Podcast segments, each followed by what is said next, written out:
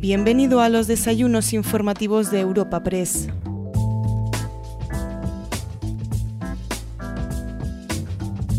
En esta ocasión, en los desayunos informativos de Europa Press, te ofrecemos un encuentro con el ministro de Agricultura, Pesca y Alimentación, Luis Planas. Esta cita ha sido presentada por el presidente ejecutivo de nuestra agencia, Asís Martín de Caviedes, quien ha dado paso al invitado de hoy para su exposición inicial y a continuación, el director de Europa Press, Javier García, ha podido charlar con nuestro invitado para trasladar algunas preguntas de los asistentes al encuentro que te ofrecemos a continuación. Vivimos tiempos complejos y de enorme incertidumbre. Y es por ello, querido ministro, que para nosotros, y lo vuelvo a decir, es un verdadero honor contar contigo. De verdad, querido ministro, creo que te puedo llamar querido amigo, porque lo somos de hace muchos años. Permíteme que lea una breve reseña. Bueno, breve difícil porque tu currículum es muy extenso. Una breve reseña curricular. Inmediatamente te pasamos la palabra porque créeme que te queremos escuchar con enorme atención. Luis Planas, Puchades, es nacido en Valencia, aunque cordobés de adopción. Es licenciado en Derecho con premio extraordinario por la Universidad de Valencia e inspector de Trabajo y de la Seguridad Social. En el año 80 fue destinado a Córdoba, siendo elegido diputado por Córdoba dos años más tarde en el Congreso de los Diputados, donde ocupó diversas responsabilidades, entre ellas la de portavoz del Grupo Socialista sobre Asuntos Europeos, su gran tema. Entre los años 86 y 93 fue elegido diputado al Parlamento Europeo, alzándose entonces con la vicepresidencia de la Comisión de Asuntos Exteriores y también la vicepresidencia del Grupo Socialista Europeo. Fue en el año 93 cuando abandonó el Parlamento Europeo al ser nombrado consejero de Agricultura y Pesca de la Junta de Andalucía, así como diputado por Córdoba al Parlamento de Andalucía. En el año 96, fue senador por designación autonómica, pero al final de ese año retorna a Bruselas como director del gabinete del vicepresidente de la Comisión, entonces Manuel Marín. Tres años más tarde, y desde el año 89 al 2002, fue nombrado director de gabinete del comisario Pedro Solves, siendo posteriormente designado embajador de España en Marruecos hasta el año 2010 en que fue nombrado embajador de la representación de España ante el UE, la REPER. En el año 2012 regresa a nuestro país, a España, como consejero de Agricultura y Pesca y Medio Ambiente de la Junta de Andalucía, donde pasó en 2014 a ocupar la Secretaría General del Comité Económico y Social Europeo. Bueno, y como todos muy bien sabemos, en junio del año 18 es nombrado ministro de Agricultura, Pesca y Alimentación cargo que ocupa en la actualidad. Aunque me repita por tercera vez, Luis, querido ministro, de verdad, créeme, muchas gracias. Y por favor, ocupa tú la tribuna.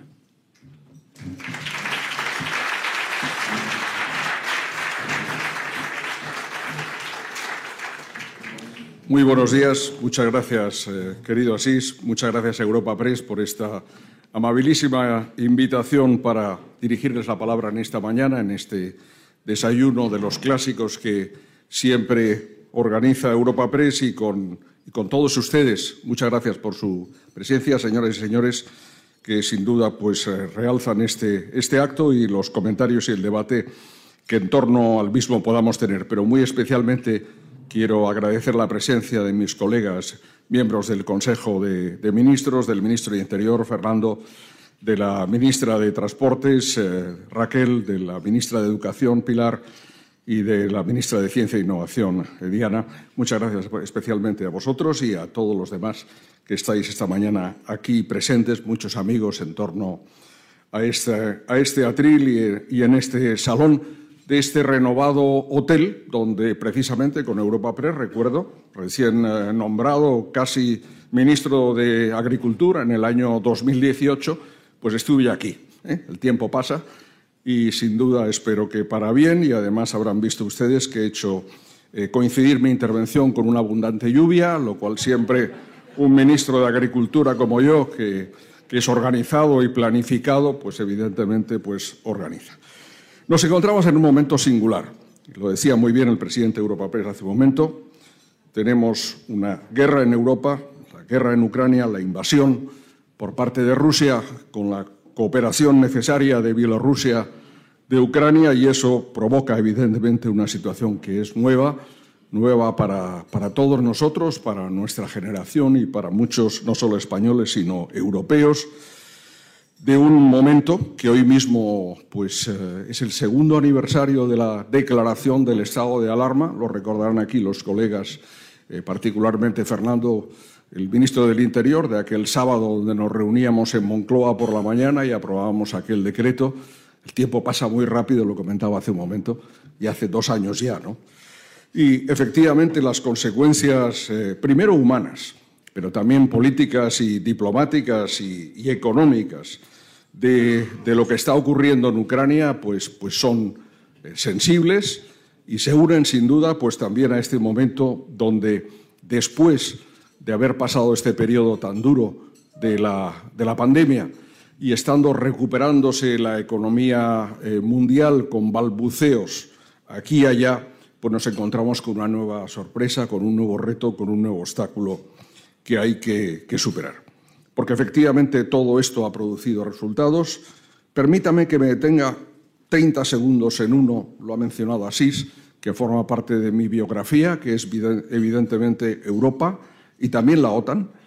Y quiero decir que si hay un efecto en este momento dramático de Europa positivo que se pueda calificar, yo creo que uno de ellos es sin duda el que la Unión Europea, la OTAN, en un momento de dificultad ha sido capaz, a través del mecanismo de sanciones, de dar la respuesta adecuada en el momento adecuado.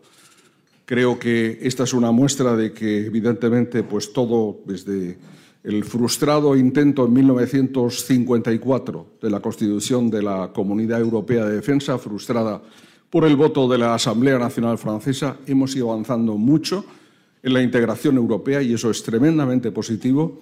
Y hemos ido avanzando igualmente, y para mí es igualmente positivo, en el fortalecimiento de ese vínculo transatlántico con Estados Unidos, particularmente, y con Canadá, que se había, eh, yo diría que en los últimos tiempos, debilitado. De nuevo, quienes defendemos las mismas ideas, los mismos valores, los de la democracia liberal en el conjunto del mundo, somos capaces de colocarnos juntos en la defensa de esos principios políticos que a mí me parecen tan importantes para el presente y para el futuro de la humanidad. Y las consecuencias, decía, económicas están ahí, están en los mercados energéticos, están sin duda pues en los precios del, petróleo y sus consecuencias, pues en particular en mi ámbito de, de actuación y también, pues la ministra de Transporte lo sabe bien, en el suyo, pues en el precio del gasóleo profesional o lo están también en el gas, en particular en lo que se refiere a la producción de los fertilizantes nitrogenados. Pero no va a ser sobre los aspectos energéticos, que sé que sin duda son muy importantes, sino básicamente sobre los alimentarios, sobre los que quiero hablar esta mañana con todos ustedes. Porque efectivamente los mercados alimentarios, como no podía ser menos, las cadenas de suministro también se han visto notoriamente afectadas, lógicamente, por este momento. Ya lo habían sido durante la COVID y sobre todo durante el relanzamiento de la economía en relación con los fletes, con la conexión del transporte internacional. También desde hace algunos meses ya lo habíamos notado en los mercados energéticos en la segunda parte de 2021, pero ahora particularmente lo estamos notando en los mercados alimentarios, en, eh, en materias primas y muy significativamente en lo que se refiere a los cereales y a las oleaginosas. Para darles una referencia, los precios del trigo se sitúan en estos momentos en un nivel muy superior a los 400 dólares por tonelada. Piensen ustedes que la cotización media de los últimos años se situaba aproximadamente entre 180 y 190 dólares por tonelada, es decir, estamos más que duplicando la cantidad. La soja se sitúa por encima de los 600 eh, dólares por tonelada, eh, más del doble también de una cotización habitual. Y eh, el maíz, que mucho nos interesa, como después diré, se sitúa en estos momentos en 350 dólares por tonelada. Son cifras siempre al alza, se las doy de, este fin de semana, pero, pero, son probablemente ya no son actuales, por eso las menciono con carácter aproximativo, es decir, que están en los últimos días creciendo prácticamente por semana, cuanto mínimo un 5 o 10%. Es muy difícil saber a dónde podemos llegar en esta materia. Porque claro, si sumamos eh, Rusia con Ucrania, estamos hablando del 29% del total mundial del comercio de trigo. Y particularmente Rusia es el primer exportador y Ucrania es el cuarto exportador del mundo, lo cual pues afecta lógicamente mucho al funcionamiento del conjunto de, de los mercados. Y yo creo que estábamos ya acostumbrados todos, antes de la pandemia, a un sistema, a un comercio internacional basado en reglas donde prácticamente pues quien necesitaba podía encontrar algo en el mercado y quien tenía capacidad excedentaria pues podía exportarlo con absoluta normalidad y ahora, nos encontramos de nuevo con algo que habíamos perdido la memoria, es decir, con dificultades de, aprovisionamiento y con incrementos eh, significativos de precio. Dificultades de aprovisionamiento que están vinculadas, lógicamente, a esas disrupciones fundamentalmente en relación con la producción. En el caso de Rusia, las autoridades rusas han decretado ya el carácter estratégico de toda su producción y la no exportación del conjunto de, bienes vinculados a la, industria alimentaria y particularmente a la producción del sector primario. En el caso de Ucrania hemos visto las imágenes, yo diría, absolutamente dramáticas de mi colega, el ministro de Agricultura ucraniano, pidiéndole por favor a los eh, agricultores que siembren. Se pueden ustedes imaginar que en este momento yo creo que de supervivencia lo último que lógicamente incluso los campesinos ucranianos piensan es en, sembrar. Y eso se va a notar en el aprovisionamiento interno, pero también, como les decía, en los mercados internacionales. Hace ya eh, varias semanas que FAO viene advirtiendo del, del crecimiento progresivo de los precios de la alimentación a nivel mundial no nos deja a nadie fuera, el conjunto de las zonas del mundo, pero me permitirán que aparte de, la mía y de mi país, del suyo, de España, de mi preocupación de España y de la Unión Europea, haya lugares en el mundo donde ese crecimiento de precios puede tener un, papel inclusive más, más dramático, sin duda. Estoy pensando en el África subsahariana, estoy pensando en el Asia del Sur, estoy pensando en América Latina o en Oriente Medio, Norte de África. Piensen ustedes que Egipto importa el 90% del trigo que consume y que el precio del pan subsidiado por el Estado es eh, la décima parte del coste de producción del pan en Egipto. En Túnez es aproximadamente el 50%. Eh, los ciudadanos eh, tienen una subvención del 50% del precio del pan. Pongo estos dos pequeños ejemplos, pero que muestran lo que significa este momento también de irrupción global tenemos en este momento en el mundo, según FAO, aproximadamente 800 millones de personas con un problema de malnutrición severa, eso que siempre hemos llamado hambre y que continúa siendo hambre aunque le cambiemos el nombre. Y esa cifra ha aumentado ligeramente durante la COVID-19. Se había situado después de 10 años de progreso en 720 millones, ha vuelto a crecer a 800 millones, más o menos el 10% casi de la población del mundo.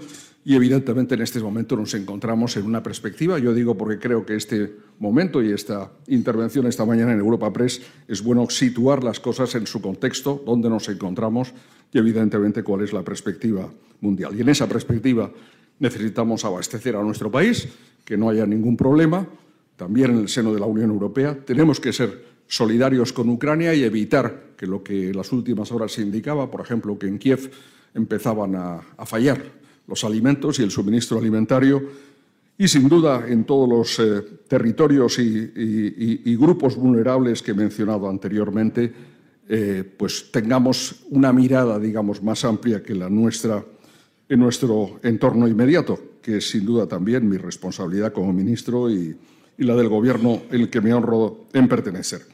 Y eh, el viernes pasado, en el Consejo Informal de Versalles de Jefes de Estado de Gobierno, si han tenido ustedes ocasión de ver las conclusiones, hay un párrafo dedicado precisamente al tema de la autonomía alimentaria de Europa. Se habla mucho de autonomía estratégica en términos de defensa, en términos energéticos, pero es verdad también que desde el punto de vista alimentario es necesario desarrollarla, sobre todo evitando aquellos cuellos de botella que nos encontramos, en particular estoy pensando en la producción de proteína vegetal o en el abastecimiento de determinados eh, insumos.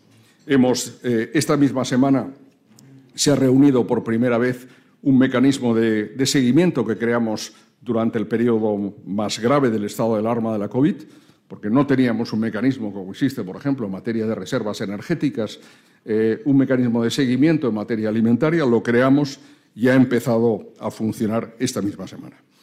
¿Y dónde se sitúa España en ese contexto? En primer lugar, como miembro de la Unión Europea, evidentemente. Lo que estamos hablando, tanto eh, alimentación, política agrícola común, política pesquera común, son competencias de la Unión. Por lo tanto, cuando el ministro, yo mismo, alega que esto lo tenemos que discutir en Bruselas, no está echando el balón fuera, sino está situándolo en aquel lugar donde como españoles y como europeos tenemos que discutir los temas que nos afectan directamente, particularmente en materia alimentaria. ¿Cuál es nuestra situación en este contexto general?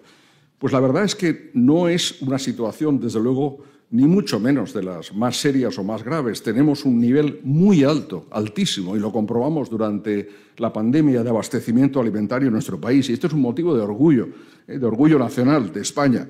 Yo creo que tenemos un nivel de autonomía alimentaria que nos permite decir, me ha permitido decir en los últimos días, que no teníamos ningún problema de abastecimiento y así es, a pesar de las imágenes que aparecen en algunos medios, que son reales, por supuesto, de algunos casos de nerviosismo o de, o de posibles eh, acciones individuales de acaparamiento que no tienen ningún sentido.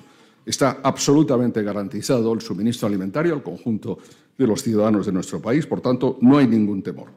Tenemos, eso sí, eh, algunos eh, problemas que después referiré, pero decía, en ese contexto donde somos el, el cuarto país de la Unión Europea y el octavo del mundo desde el punto de vista de, producción y de exportación agroalimentaria, lógicamente no podemos tener ningún, ningún temor. Coloquemos las cosas en su lugar. El último año, exclusivamente el sector agropecuario, eh, producción vegetal y animal, sumamos un total de 32.500 eh, millones de euros. La renta agraria creció un 2,3%. Fue en serie histórica, excepto 2017, el mayor crecimiento que hemos tenido en nuestro sector primario en nuestro país. Exportamos más de 60.000 millones de euros, cifra récord en la historia de España, en el sector agroalimentario y conseguimos una balanza positiva para nuestros intereses de 19.000 millones de euros. Por tanto, yo creo que todo eso, junto a la realidad, de la cual muchos de ustedes forman parte, como directivos de empresas y, gente del sector, conoce muy bien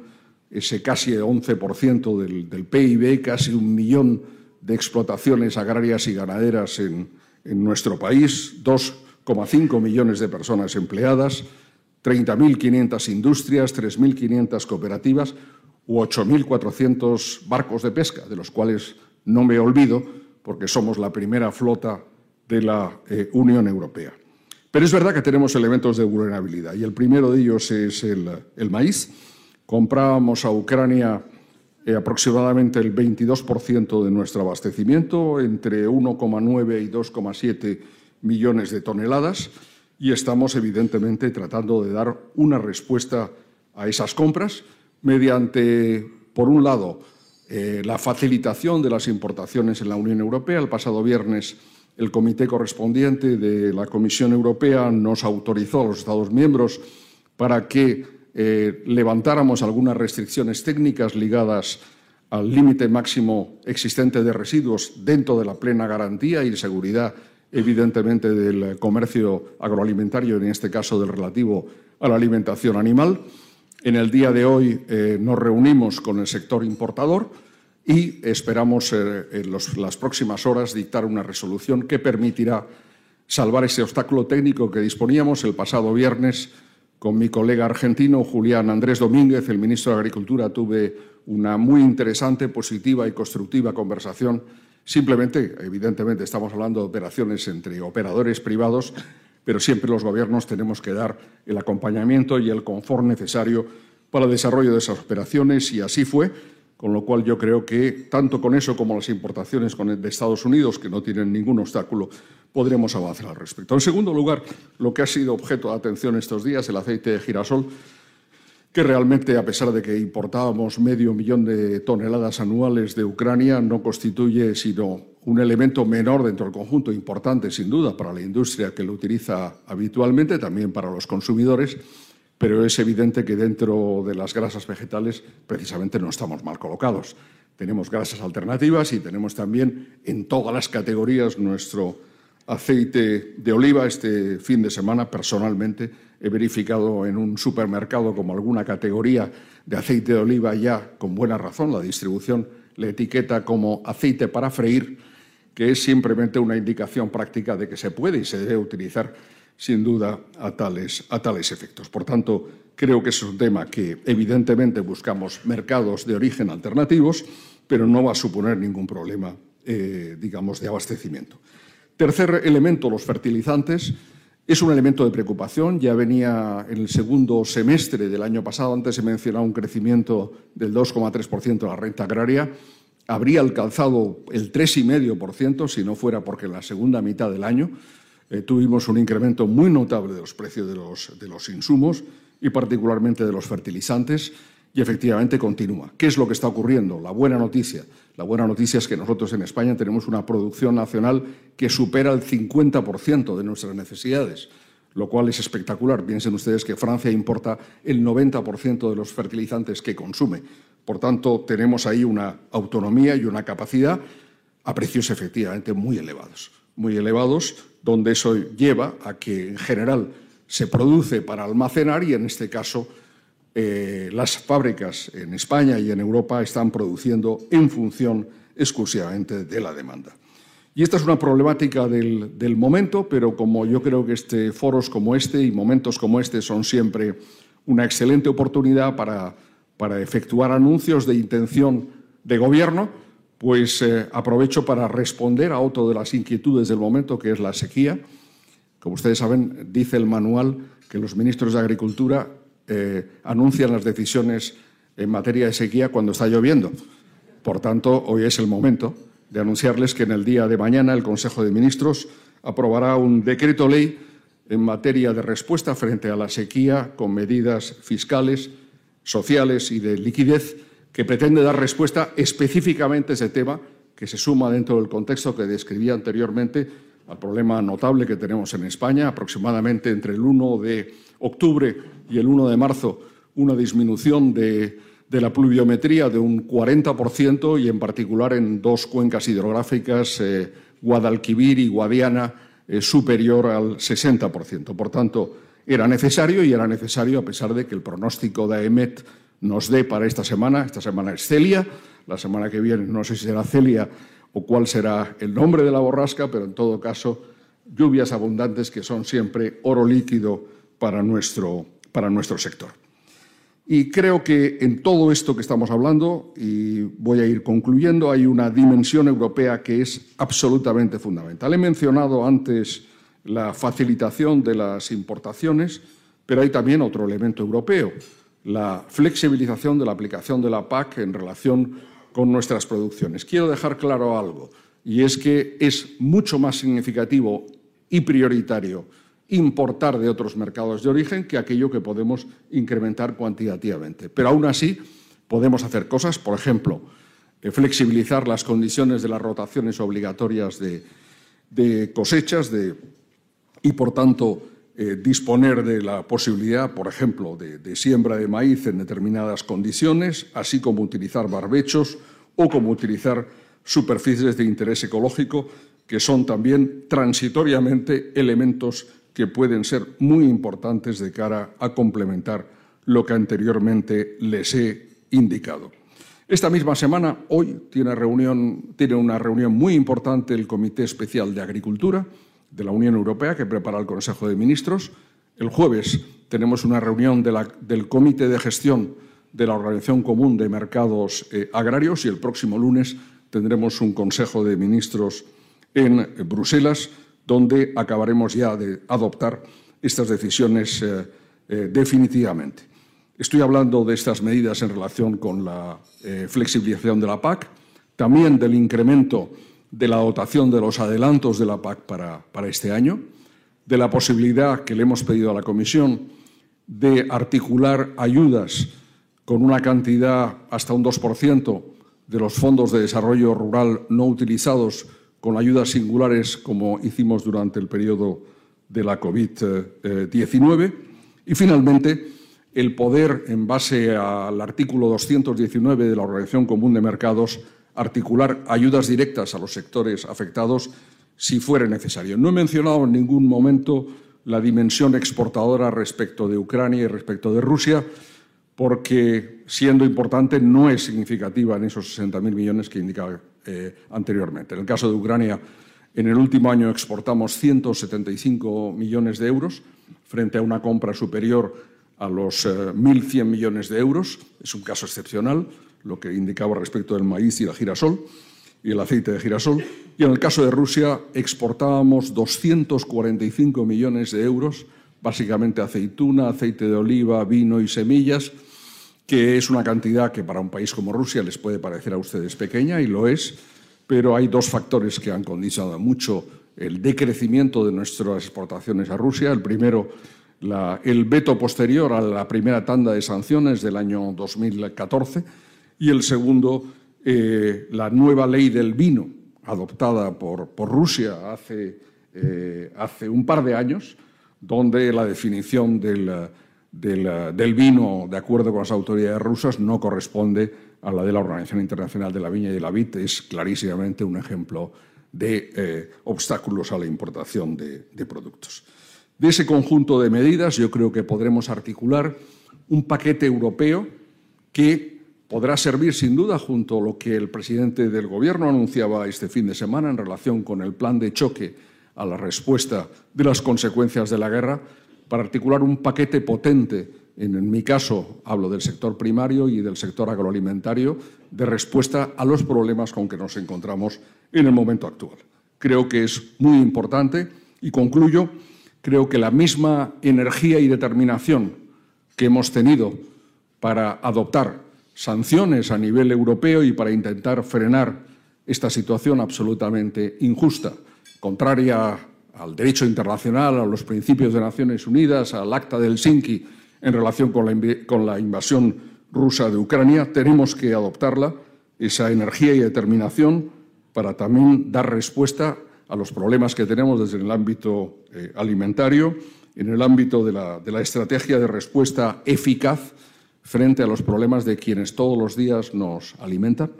Por tanto, producen un servicio básico que lo ha sido durante estos dos años de COVID-19 y sin duda lo será siempre en el futuro, en un contexto en el cual pues, quiero, como siempre, rendir homenaje al conjunto de la cadena que lo hace posible, a agricultores, a ganaderos, a pescadores, a la industria agroalimentaria y a las cooperativas agroalimentarias y también a la distribución, empresas y trabajadores y a los demás sectores como la logística y otros que prestan apoyo que nos permiten todos los días comer y beber con normalidad, cosa que deseamos para nosotros y para todos los ciudadanos del mundo. Muchas gracias.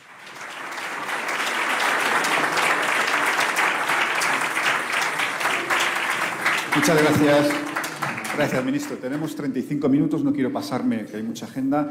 Vamos a dedicar una gran parte del desayuno, ministro, obviamente, hablar de las consecuencias de la invasión de Ucrania en, el sector agroalimentario y vamos a hablar de la PA, vamos a hablar del sector pesquero, vamos a hablar, quiero tocar prácticamente todo, pero antes, permítame, eh, ¿nos puede precisar un poco más qué medidas fiscales y de liquidez se van, a, se van a incluir en este Real Decreto que nos ha anunciado que va a, aprobar mañana el Consejo de Ministros? Es una, es una excelente pregunta, Javier, eh, lógica en un periodista. Yo también tengo que tener la reserva que tiene un ministro y la reserva que tiene un ministro es que tiene que ser el Consejo de Ministros el que examine el conjunto de las, de las medidas que llevamos mañana a nuestra reunión de los martes. Eh, solo, como he indicado anteriormente, vamos a dar cobertura pues, a algunas de las demandas que en la mesa de sequía celebrada eh, hace un par de semanas en el Ministerio nos eh, hacían las comunidades autónomas y las organizaciones profesionales agrarias. Aprovecho para saludar la presencia aquí de, los presidentes y el secretario general de Asaja y de UPA, como el presidente de Cooperativas Agroalimentarias de España, todos ellos muy interesados en estas medidas, como les decía, fiscales, sociales y de liquidez, que son una respuesta específica que, teníamos, que veníamos trabajando desde hacía semanas en relación con la situación actual. Piensen ustedes que aunque continúe lloviendo, y yo lo espero, ustedes también, en los próximos días y en las próximas semanas, A, pesar de ello, tenemos un déficit hídrico muy importante. Los niveles en que se sitúan las cuencas de Guadalquivir o de, Guadiana son muy bajos, están en 32-35%. La media nacional está en torno al 50%, por tanto, son medidas que son necesarias porque se tienen que adoptar determinadas medidas de regulación que a mí no me competen, competen al Ministerio de Transición Ecológica, pero que son absolutamente comprensibles en la situación actual. En todo caso, bueno, mañana nos enteraremos, obviamente, nos lo contará usted, sin duda, en la rueda de prensa del Consejo de Ministros, pero entiendo que eh, se podrán beneficiar todos los sectores que están afectados en estos momentos por la sequía. Bueno, aquellos que están directamente afectados por la sequía, yo quisiera aquí delimitar y que no dé la impresión, lo comentaba antes del inicio de este acto, que eh, es simplemente una medida dirigida efectivamente como respuesta a la sequía, pero la problemática general del incremento de precios nos vamos, la vamos a abordar, como este fin de semana indicaba el presidente del Gobierno y lo hacía la semana pasada en el Congreso de los Diputados, mediante un plan de choque específico a este respecto. Bueno, ministro, pues vamos a las consecuencias de la guerra de, Ucrania, de la invasión de Ucrania. Nos ha hecho usted un panorama, nos ha dibujado usted un panorama muy realista, pero la verdad es que mm, desolador de la situación eh, general internacional. Sin embargo, sí nos ha dado una mensaje de calma y de tranquilidad en España. Es decir, tenemos los suministros alimentarios garantizados. Sin duda, sin duda, no. Yo simplemente quería situar este contexto. Evidentemente, no somos. Eh, hay que ser muy realista, yo siempre lo soy. Creo que hay que ver cómo evoluciona la situación a nivel europeo e internacional. Tenemos una inmensa ventaja, de la cual nos damos cuenta cuando afrontamos situaciones como esta, ese inmenso paraguas que constituye, no paraguas, algo más que eso, ¿no? que es la Unión Europea. Yo creo que pues, eh, hay dos momentos, eh, digamos, fundacionales de la España moderna. Uno es el 78, con nuestra Constitución, y el otro es el 86, con nuestra integración en la Unión Europea. Y a mí me permitirá, que lo he dicho hace un momento en el atril, y lo volveré a insistir, para mí, la integración europea, y lo ha sido desde el origen, está estrechamente vinculada al, vínculo transatlántico, a la relación particularmente con Estados Unidos, que me parece un elemento de seguridad del cual nunca, nunca debemos eh, dejar de lado. Y esa es evidentemente la situación. Yo creo que todo lo que hemos tenido durante la COVID-19, recuerdo una campaña que lanzamos desde el Ministerio, el arte del saber hacer, para reconocer el trabajo del conjunto de la cadena agroalimentaria fue tremendamente positivo y yo creo que lo continúa siendo hoy. Pero evidentemente tenemos que responder a esas alzas que se han producido energéticas y también a esos cuellos de botella y que creo que podremos resolver desde el punto de vista básicamente de la alimentación animal y también de determinadas grasas vegetales en el caso del aceite de girasol. Vamos a seguir hablando mucho de agricultura, pero tomo por donde usted lo está diciendo, la, la, posibilidad de intervenir en los precios energéticos. ¿Qué se puede hacer? Ayer en la conferencia de presidentes salía una idea general de rebajas fiscales, pero sin concretar nada. ¿Qué se puede hacer? Porque además el sector eh, agroalimentario depende mucho también de los combustibles. Bueno, vamos a ver, yo creo que mi colega, la vicepresidenta tercera del Gobierno, en los últimos días ha dado ya muchas explicaciones eh, complementarias a las que en su momento ha dado el presidente del Gobierno. Este Consejo Informal de Versalles del jueves y, viernes pasado trató en parte de todos estos temas y hay un Consejo, eh, un consejo Europeo ordinario que para la mecánica de los que no están iniciados en este mecanismo tan complejo de la Unión Europea, los consejos informales adoptan conclusiones de la presidencia, en este caso de la presidencia francesa, pero los consejos europeos regulares, y el del 24-25 es un consejo regular en Bruselas, adoptan decisiones que son efectivamente ejecutivas y las van a adoptar en materia de energía y, en todo caso, como indica el presidente del Gobierno, no podemos encontrarnos en esta situación, no sé si calificar de surrealista, donde en la fijación del precio de la electricidad estamos utilizando el último eslabón y el que menos utilizamos como referencia para el conjunto del precio. No podemos continuar por ese camino y el Gobierno, y el presidente lo ha indicado, está dispuesto a actuar al respecto. Si me permite, porque no me ha preguntado, pero, pero me interesa también, y hay sin duda todos los que están en este desayuno, qué pasa con la fijación de precios en el, en el mercado agroalimentario en España en relación con todo esto. Lo digo porque no lo he mencionado, hay tantas cosas que podría contar sobre la ley de la cadena alimentaria. La ley de la cadena alimentaria. lo tenía ya preparado. Bueno, pues entonces me, espero. por favor. No, simplemente quería decir, quería decir que, que justamente, lo que estamos hablando de formación de precios, justamente en relación con la cadena alimentaria, hace unos días compartía con las organizaciones agrarias cómo nos encontraríamos en España si no tuviéramos una ley de cadena. Una ley de cadena que se publicó en el Boletín Oficial del Estado, su reforma, el pasado 15 de diciembre, que ha entrado en vigor, pero que es evidentemente un cambio de cultura en las transacciones mercantiles en el ámbito agroalimentario. Por encima de mil euros, todos los contratos tienen que ser por escrito, tienen que reflejar los costes de producción y el precio de venta tiene que ser superior a los costes. A algunos esto les parecerá un buen deseo. No, no es un buen deseo, es una obligación legal semejante a la existente con la ley Galim, por ejemplo, en Francia, dentro de la Unión Europea, y perfectamente compatible con los tratados comunitarios. No pretendemos en modo alguno ni fijar precios ni intervenir precios, sino algo que dice el propio Tratado de Funcionamiento de la Unión Europea. El sector agroalimentario tiene unas condiciones de competencia particulares con un elemento más vulnerable, que son el productor primario, agricultores y ganaderos. Por tanto, la aplicación de esa ley es un instrumento para transferir costes de uno a otro elemento. Yo no estoy abogando en modo alguno porque los precios al consumidor se incrementen. Ahora acabo de citar los datos de FAO.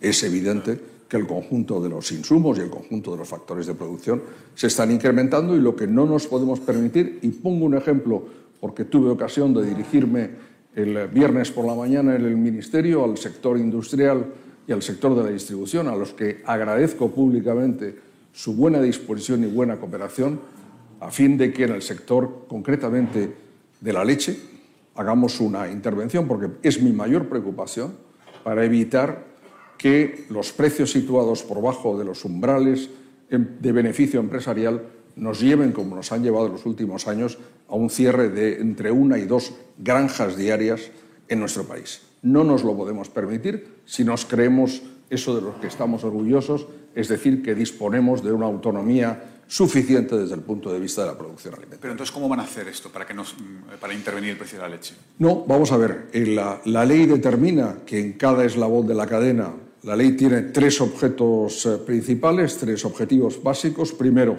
transparencia en la formación de precios, y ello se logra a través de los contratos. Segundo, reparto de valor equilibrado en el conjunto de la cadena alimentaria y, lógicamente, la transferencia de los costes suplementarios, si los hubiere, lógicamente en relación con, con las ventas. Todo esto se puede hacer y se debe hacer bajo el amparo legal. Ahora estamos en el proceso de creación de un registro electrónico que, como consecuencia del paso del proyecto de ley por las Cortes Generales se introdujo y me parece positivo.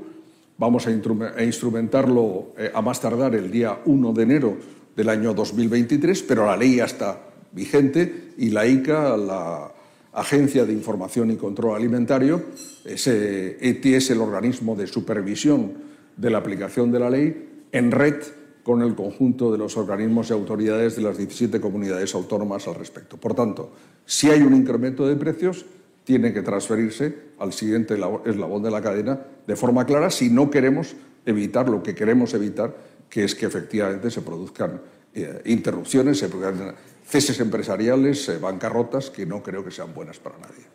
Ministro, eh, permítame, por terminar con el asunto de los precios energéticos, eh, habla usted de la, de la electricidad, pero hay otro componente que son los carburantes, muy importantes para el transporte, por supuesto, y también para el sector agroalimentario.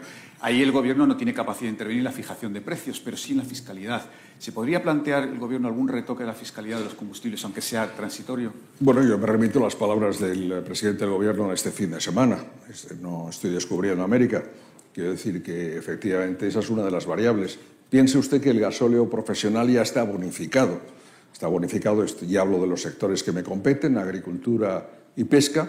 Está bonificado y recuerdo muy bien que con ocasión de las movilizaciones agrarias de enero y febrero del 2020, una de las cosas que dije en nombre del Gobierno, después de, lógicamente, de acordarlo con la ministra de Hacienda, es que no produciríamos en el curso de esta legislatura eh, ninguna rebaja sobre las subvenciones fiscales de que dispone el gasóleo profesional. Evidentemente, ahora esa circunstancia está, no diría que superada, sino amplificada por, el, curso de los precios del, petróleo. Eh, a nivel internacional, como usted sabe, sobre los combustibles fósiles, hay una tendencia creciente y una orientación sobre la disminución eh, de las subvenciones fiscales pero es verdad que nos encontramos con un momento excepcional en este punto concreto y habrá que tenerlo en cuenta. Ministro, habla usted mucho dentro del concepto general de, autonomía geoestratégica que por fin los europeos nos empezamos a tomar en serio. Usted insiste siempre en el concepto particular de la autonomía alimentaria de Europa. Pero ¿cómo se consigue eso cuando estamos viendo, por ejemplo, la enorme dependencia de los graneros ucranianos y rusos? No, vamos a ver. Eh, yo le llamo autonomía. nuestros amigos franceses le llaman soberanía. ¿Eh? Son siempre un poco más pomposos en la expresión eh, con todo mi respeto y amistad a, nuestros amigos eh, franceses. Yo creo que eh, para mí la palabra soberanía es un concepto distinto, no solo por su naturaleza político-constitucional, sino que implica una realidad donde uno se puede casi pasar de los otros. Y en el mundo actual nadie puede pasar de nadie. Estamos, somos absolutamente interdependientes, interdependientes a todos los niveles. La Unión Europea es el mayor exportador agroalimentario del mundo y el mayor importador agroalimentario del mundo. Y efectivamente tenemos casi todo. Pero, como se decía en Versalles el viernes, efectivamente hemos identificado algunos cuellos de botella y los tenemos en producción de proteínas vegetales o los tenemos en relación con el tema de los fertilizantes y hay que dirigirse para tener una producción propia que nos permita responder a la situación. ¿Quiere decir ello que estamos en, peligro? No, estamos en notable alto, pero como siempre queremos ir a más. Ahora, no somos una isla en el mundo, ¿eh? atención, no somos una isla en el mundo y por tanto lo que ocurra en el mundo también nos compete. Por eso hace un momento he hecho esa referencia al norte de África y a Oriente Medio. No podemos simplemente pensar en nosotros, tenemos que pensar en nosotros. Pero piensen ustedes, por ejemplo, en el otoño-invierno del 2010, en la primavera de 2011, en el norte de África. En aquel momento yo era embajador de España ante la Unión Europea y vimos cómo eh, pasó lo que pasó. Y evidentemente, pues eh, el trigo y, particularmente pues, el pan como elemento de primera necesidad constituye en muchas partes del mundo un elemento básico de provisión de calorías.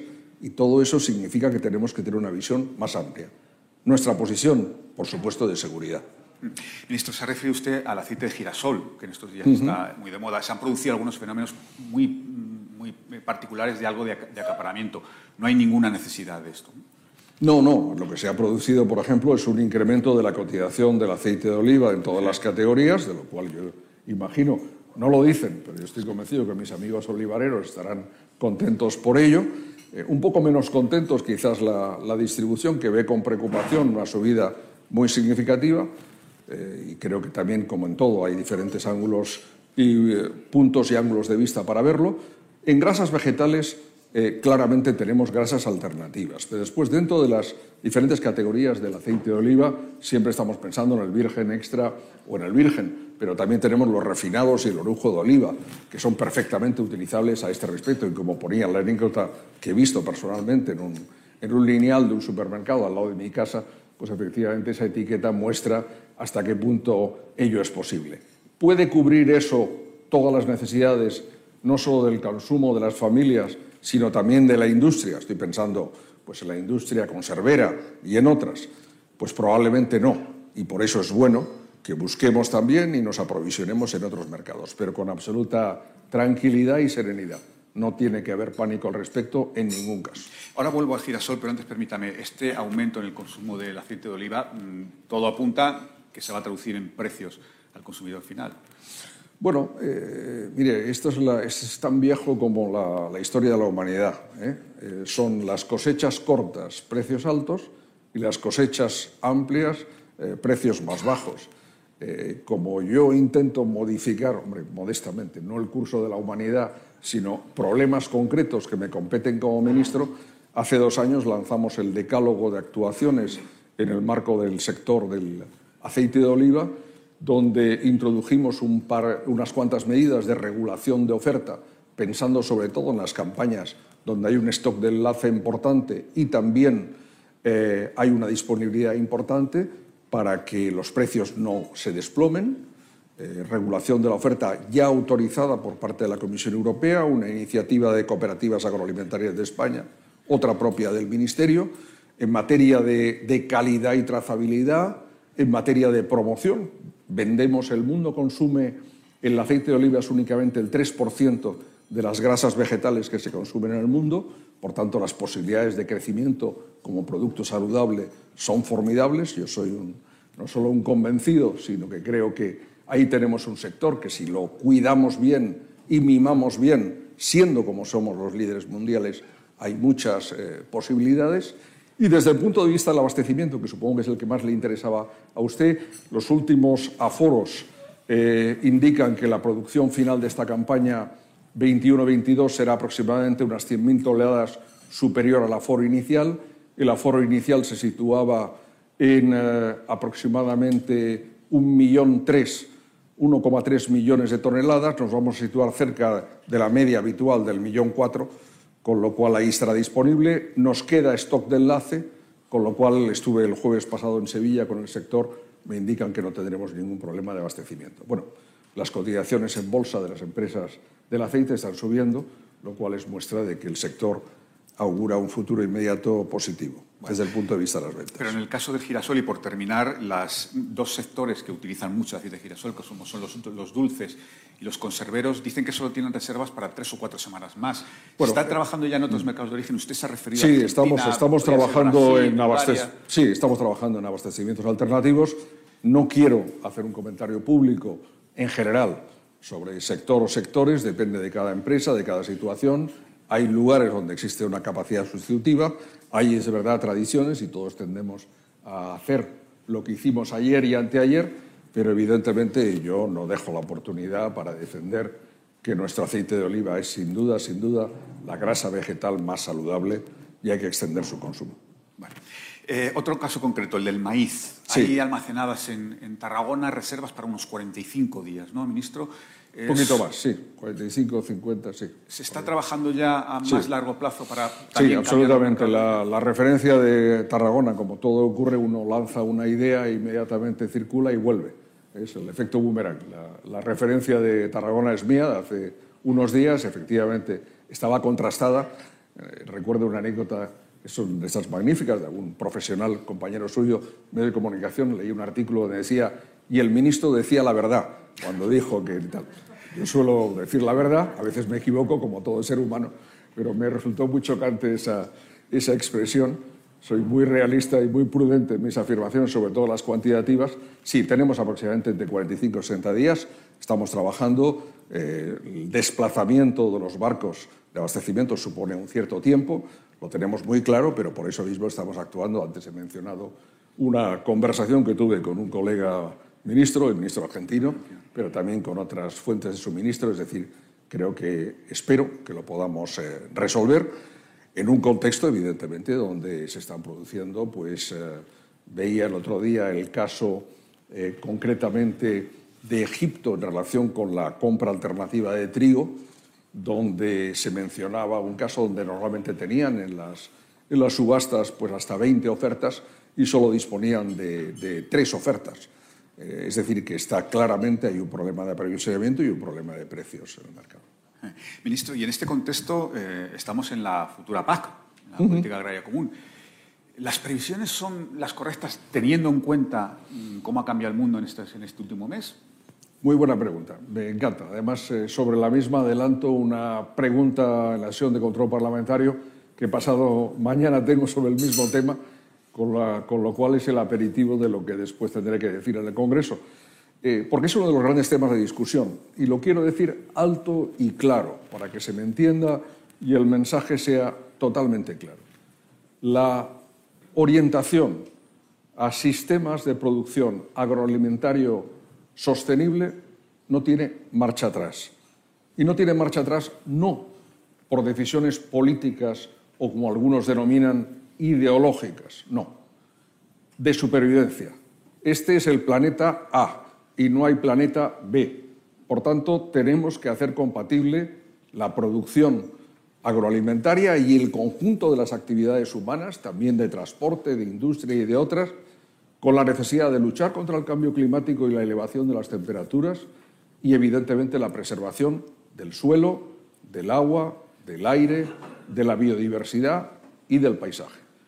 Lo quiero dejar así de claro de principio, porque estoy pidiendo, efectivamente, España está pidiendo determinadas excepciones temporales y singulares en relación con eh, medidas de la PAC, pero no perdamos la perspectiva del bosque. Y la perspectiva del bosque es que esta PAC, que es una PAC que tiene una orientación efectivamente de apoyo a las rentas, pero también una orientación ambiental, es absolutamente necesaria. Otros sectores no disponen de los fondos de que disponemos en el sector primario para afrontar esos retos de la transición, de la transición en este caso ecológica. Disponemos de 47.724 millones de euros, que con la cofinanciación nacional y autonómica son más de 50.000 millones de euros. Disponemos del Fondo Europeo Marítimo de la Pesca y la Acuicultura con una dotación de 1.120 millones de euros. Tenemos en el plan de recuperación, de los que gestiono directa o indirectamente, también en este caso con, con la ministra de Ciencia e Innovación, un eh, componente 3 gestionado por el Ministerio de Agricultura y un componente eh, PERTE agroalimentario que son fundamentales y donde muchos de los presentes están muy interesados. 1.051 y 1.003 millones de euros respectivamente. Es decir, entre los próximos tres y cinco años disponemos de más de 55.000 millones de euros de apoyo a esos retos con que nos encontramos en este momento. Por tanto, yo creo que tenemos que tener claro, es verdad que la producción sostenible supone mayores costes, supone un decrecimiento de las cifras absolutas de producción, y tenemos que asegurar en todo caso y hacer compatible, cosa que yo creo es posible, el abastecimiento alimentario con esos objetivos ambientales. Eh, la Fundación Triptolemos publicaba un muy interesante estudio hace unos días donde situaba en términos de calorías el superávit eh, de la Unión Europea, situaba en un 105% la producción de la Unión Europea, es decir, un cierto margen. Tenemos que ser muy cuidadosos, y desde luego yo lo aplico con sentido común y con realismo en relación con todo ello. Por ejemplo, la aprobación de la PAC. Yo estuve en cabeza de los ministros de Agricultura cuando la Comisión de Agricultura, eh, perdón, la Comisión Europea nos pretendía con un sector del Parlamento Europeo imponer los objetivos de la granja a la mesa como jurídicamente vinculantes para el 2030 y yo defendí, como al final se aprobó, el que fueran orientativos, pero no eh, vinculantes si no tuvieran un, acto jurídico comunitario, reglamento directiva, y así lo hicimos, pero con el mismo realismo creo que tenemos que ser, eh, si queremos legar eh, un futuro para nuestros hijos, para nuestros nietos, tenemos evidentemente que hacer de la sostenibilidad un elemento fundamental y evidentemente también en el ámbito agroalimentario. Ministro, terminaremos hablando de los PERTES. ¿eh? Perdón porque he ido un poco lejos. No, no, está muy bien. Digo que terminaremos hablando de los PERTES, que son muy importantes, pero antes, obviamente, ministro, estamos en una semana muy intensa para su sector y para su ministerio, sobre todo por las movilizaciones del, sector eh, agrario. Empieza mañana una manifestación, un poco de preparación para la gran manifestación del, del domingo en Madrid. Y una de las peticiones que hacen las organizaciones agrarias es precisamente la flexibilización de la PAC como forma de evitar cortes en la cadena de suministros y, sobre todo, incrementos en los precios. ¿Les puede dar usted alguna, algún mensaje o algún, en fin, alguna esperanza? Vamos a ver. Primero, en relación con lo que la manifestación convocada el próximo domingo, eh, yo siempre he luchado por la libertad y la democracia, e incluso cuando no la había en este país. ¿Qué voy a decir? Respeto. Respeto pleno y absoluto. Cada uno puede expresar su punto de vista y como lo entienda oportuno. He leído los 19 puntos de la plataforma que plantean organizaciones muy diversas. Está, hay organizaciones agrarias, hay organizaciones eh, del mundo rural, del mundo de la, de la caza. Eh, bueno, yo creo sinceramente que buena parte de las cosas que se dicen ahí son cosas que eh, hace un momento mencionaba la inversión de fondos, pero también las políticas que estamos llevando a cabo desde 2018 en el Gobierno de España van exactamente en la dirección de lo que se plantea. Yo creo que hay un problema que es, más allá de las políticas, una cierta percepción o sensación. El eh, mundo rural se considera eh, preterido, se considera eh, dejado en segundo lugar frente al mundo urbano o, a las ciudades. ¿no? Yo creo que ese es un, parte del, problema y ahí me siento, me siento rural, no puedo dejar de serlo. Es decir, me siento como ministro de Agricultura del lado de ese mundo rural. Pero después, cuando uno ve efectivamente que determinadas cosas que están haciéndose se, reivindican o algunas otras pues, pues, pues no son compatibles con la normativa española o europea, pues, eh, pues me causa una cierta eh, perplejidad. Yo quiero decirlo con absoluto respeto y sobre todo eh, antes de que se produzca esta manifestación anunciada el próximo domingo, pero claramente estamos trabajando por aquellos problemas que tienen solución y son muchos. Preguntaba usted por la PAC y la flexibilización. Vamos a ver.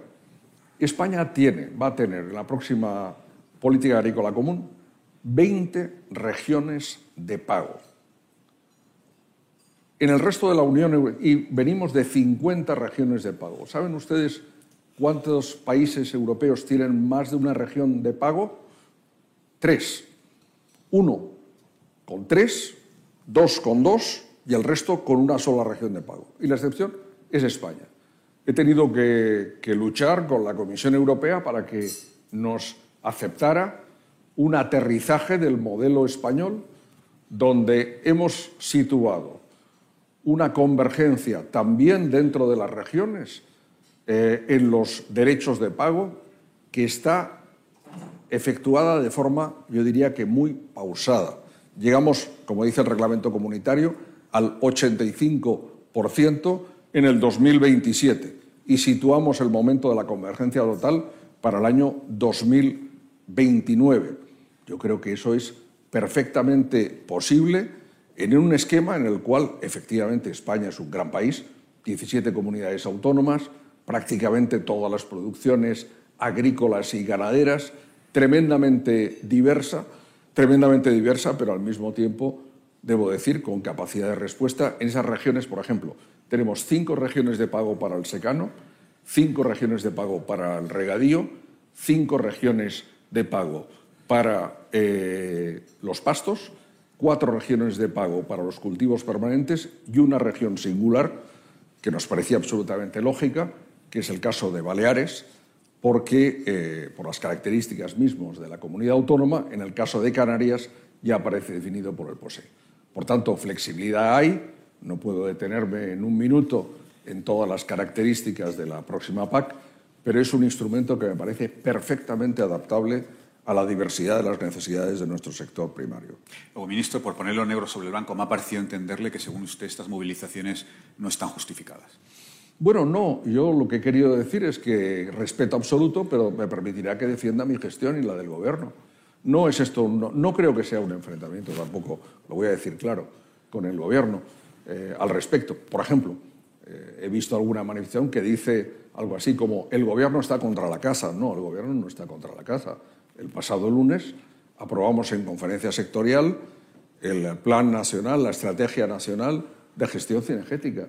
¿Saben ustedes cómo lo hicimos? Como la PAC, por unanimidad. Por unanimidad. Lo que pasa es que en este país no están de moda los acuerdos. Cuando hay un acuerdo parece que, que sea una excepción, cuando debería ser la norma. Y más en un momento como el actual, en un momento donde hay que arrimar el hombro y tenemos que unirnos ante las preocupaciones y la situación que tenemos. Pues en materia cinegética aprobamos esta estrategia nacional, que es un elemento más de reconocimiento de que nuestro medio rural la caza es un elemento, pues no solo desde el punto de vista de la vida cotidiana, sino también de, las tradiciones y de la actividad deportiva, la tercera federación después de fútbol y de baloncesto en número de licencias, que no solo hay que respetar y el Gobierno respeta y evidentemente no tiene ninguna intención de prohibir. Ahora, Evidentemente estamos hablando de, caza sostenible, por tanto tiene que hacerse y el propio sector lo admite en las condiciones de este momento. Le pongo este ejemplo, pero, también hay otros en materia de bienestar animal u otro. Este es un gobierno que no puede ser menos que el resto de la Unión Europea, defiende la protección y el bienestar de los animales, pero yo como ministro de Agricultura y en el anteproyecto de ley hemos situado excepciones. Los animales de producción están fuera, eh, la sanidad animal está fuera, la regulación de lo que se refiere a los, en este caso, perros, mastines, de protección, o bien las realas en el caso de la caza, tienen una regulación específica, como por cierto nos había pedido el sector cinegético. Es decir, que estamos respondiendo honestamente Si alguien quiere manifestarse, lo digo, este es un país libre, absolutamente libre, y lo hemos querido y lo queremos libre. Fíjese usted lo que está pasando ahora en un conflicto entre una democracia y precisamente un país que no es democrático y por eso estamos donde estamos.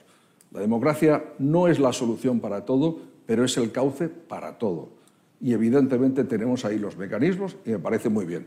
Pero comprenderá perfectamente que yo no solo defienda la gestión del Gobierno, sino que considere que son cosas que se pueden hacer y se hacen muy bien. Pongo un último ejemplo y, creo que las razas ganaderas autóctonas dedicamos más de 5 millones de euros anuales a su defensa y protección. Es uno de mis temas favoritos. Tenemos 165 en España, eh, 25 en, en producción, eh, 140 que están con riesgo de desaparición. Pues eh, uno de los puntos de la plataforma, con el que me parece muy bien, habla de ese tema, pero es que estamos ya en ello. Hay que llevar mucho cuidado de no confundir las cosas, pero en fin, hay mucha tensión ambiental. Yo creo que también hablaba Jung siempre de la, de la psicología colectiva de los pueblos. ¿no? Yo creo que estos dos años han sido de muchísimo estrés, de muchísimo estrés colectivo por el COVID. Hemos tenido también, una, hay que reconocerlo, una, una oposición que al gobierno no nos ha dado tregua, no nos ha dado tregua. Hemos estado luchando contra la pandemia y hemos tenido a la derecha luchando contra el gobierno. Esta es una situación que en Europa, y lo digo con moderación, como soy yo, quiero decir con moderación, es absolutamente inédita. Ahora tenemos una oportunidad de dar un giro y frente a las consecuencias de esta guerra, estar unidos y arrimando el hombro. Y ese es el mensaje. Así de claro. Muy rápido, ministro, que vamos terminando, pero tengo que tocar pesca, eh, no se nos puede quedar uh -huh. fuera.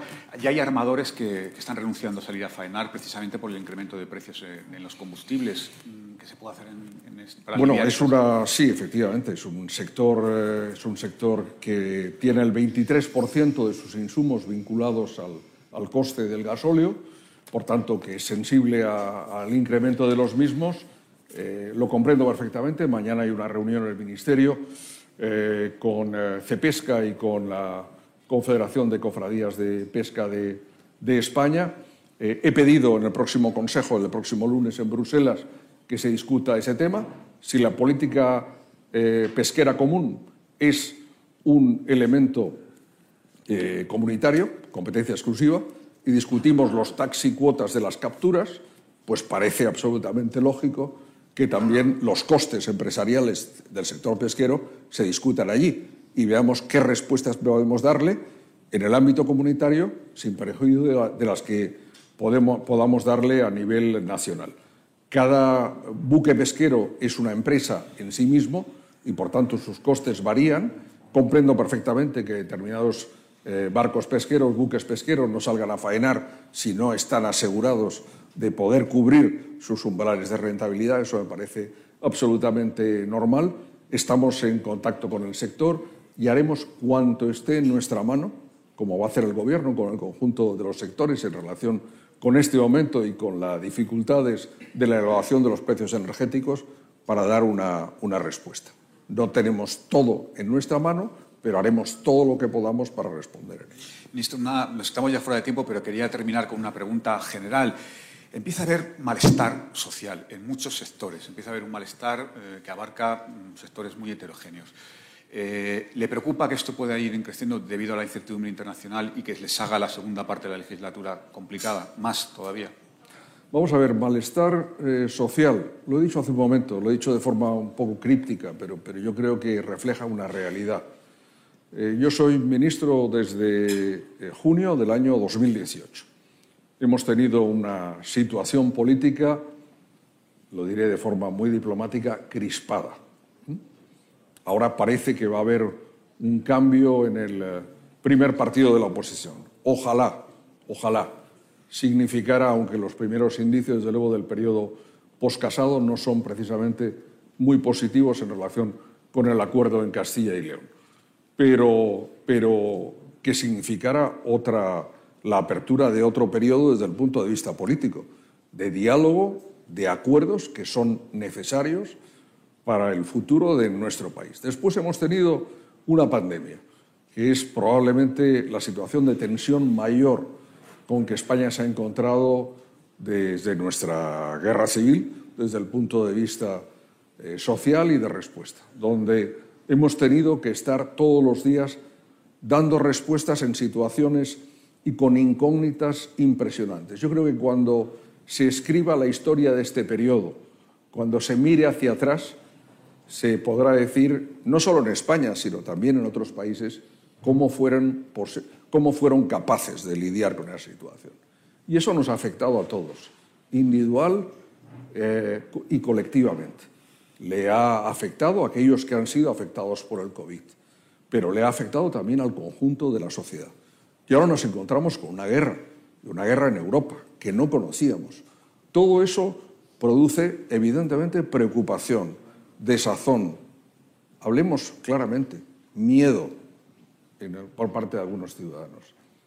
Yo creo que lo patriótico es transmitir seguridad y serenidad al conjunto de la sociedad. Y además hacerlo no desde la invención, sino, como decía antes, desde el realismo.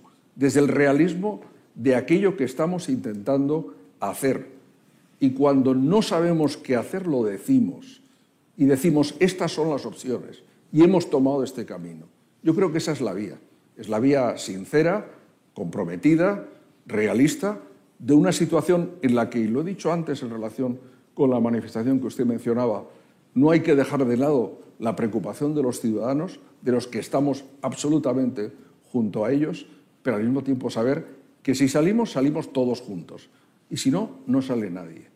Y esta sociedad necesita dar respuesta. Y necesita moderación, necesita un enfoque de unión y no lo contrario.